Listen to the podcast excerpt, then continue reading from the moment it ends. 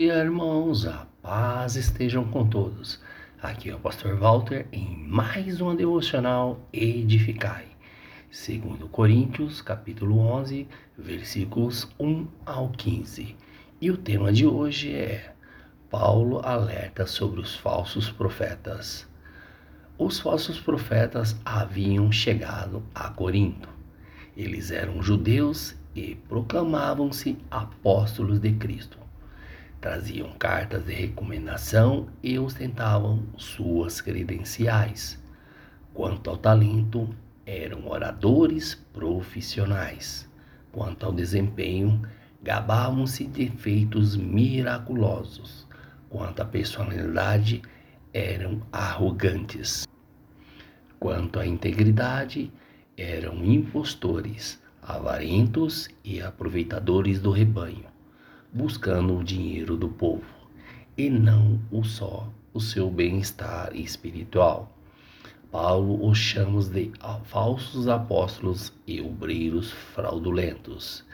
Quem eram esses falsos apóstolos que ameaçavam a igreja de Corinto? Alguns estudiosos entendem que eram os mesmos judaizantes que atacaram a igreja de Galácia. Esses falsos mestres exigiam dos gentios rituais adicionais à fé para ser salvos. Eles negavam a salvação pela graça e impunham sobre o povo pesado fardos da lei. Eram legalistas que pregavam outro evangelho, diferente e oposto ao evangelho de Cristo. Outros eruditos, porém, defende que os falsos apóstolos confrontados pelo apóstolo Paulo nessa carta eram hereges de outro estofo. Esses falsos apóstolos pregavam um evangelho sem cruz, vangloriavam-se em seus feitos e não em suas fraquezas. A ênfase que encontramos aqui são eloquência e conhecimento exibição de autoridade, visões e revelações, execuções de sinais apostólicos. Diante do ataque insolente desses falsos apóstolos a Paulo e sua imagem, Paulo fez uma eloquente defesa do seu apostolado. Obvia, obviamente, o propósito do, de, do apóstolo Paulo não é apenas resgatar sua imagem diante da igreja de Corinto, mas estabelecer a verdade do evangelho que estava sendo atacada naquela igreja. Não se trata de uma defesa meramente personalista, mas da defesa da fé, uma vez entregue aos santos. Hoje, como naquele tempo, a verdade de Deus tem sido também atacada por muitos falsos mestres. Precisamos nos acatelar e defender com firmeza a fé evangélica que nos foi confiada. Paulo era o pai espiritual dos crentes de Corinto. Não podia ver passivamente seus filhos na fé serem atacados pelos falsos mestres. O que estava em jogo não era apenas sua reputação como apóstolo, mas o próprio Evangelho de Cristo. Paulo inicia sua defesa dizendo: Quisera eu me, me suportasse um pouco mais na minha loucura. Suportai-me, pois. A loucura a que Paulo se refere nesse versículo há de empregar os mesmos métodos dos falsos mestres para combatê-los, ou seja, Destacrar seus próprios feitos é adotar um princípio que ele mesmo já havia reprovado. Porque não é aprovado quem a si mesmo se louva, e a si mesmo aquele a quem o Senhor louva.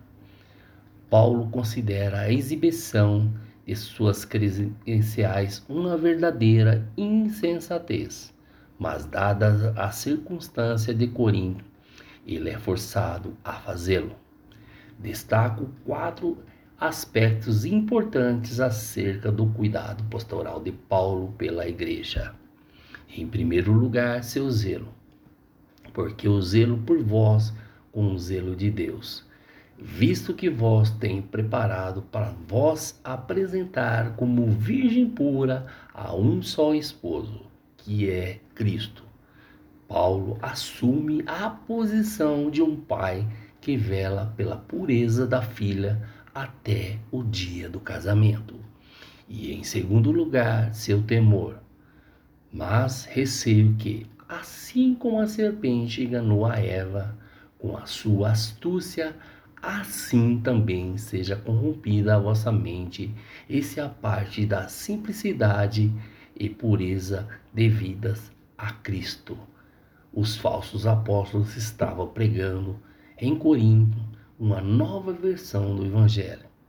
Eles eram servos de Satanás e não de Deus estavam a serviço da mentira e não da verdade. E em terceiro lugar, sua denúncia. Se, na verdade, vindo alguém que prega outro Jesus que não temos pregado, ou se aceitais espírito diferente que não tendes recebido, o evangelho diferente que não tendes abraçado, a esse de boa mente o tolerais a igreja de Corinto estava sendo tolerante com os falsos apóstolos e intolerante com Paulo. Esses falsos apóstolos traziam na bagagem três coisas absolutamente diferentes. Eles pregavam um outro Jesus. O Jesus dos falsos apóstolos não era o Jesus da Bíblia. Eles pregavam Jesus triunfalista, o Jesus dos milagres, das curas, das coisas espetaculares, e não o Jesus crucificado, que experimentou fraqueza, humilhação, perseguição, sofrimento e morte. Eles tinham outro espírito. O espírito deles era de arrogância e não de humildade. Era autoritário e não manso era inspirador por Satanás e não por Deus. Eles vangloriavam de suas obras, de seus talentos, de sua precedência, e não de suas fraquezas. Eles abraçavam um outro evangelho. Só um evangelho é o evangelho da cruz, da graça, do favor imerecido de Deus, do arrependimento do pecado e da fé em Cristo. O evangelho que glorifica a Deus, exalta a Cristo e exige do homem arrependimento e fé em Cristo para ser salvo. Os falsos apóstolos apresentavam a nova versão do evangelho e não era a versão não apenas diferente, mas um falso evangelho. Em quarto lugar, sua convicção, porque supõem nada ter, ter sido inferior a tais apóstolos Embora seja falto no falar, não sou no conhecimento, mas em tudo que por todos os modos vos temos feitos conhecer isto. Com insolente arrogância, os falsos apóstolos se apresentavam à igreja de Corinto não apenas solopando a autoridade apostólica de Paulo, mas também pondo em si mesmos como superiores a ele.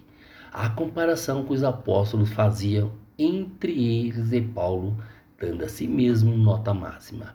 Era consumada tolice, a tendência de falar mal dos outros e das maneiras mais aviltantes de autoelogio.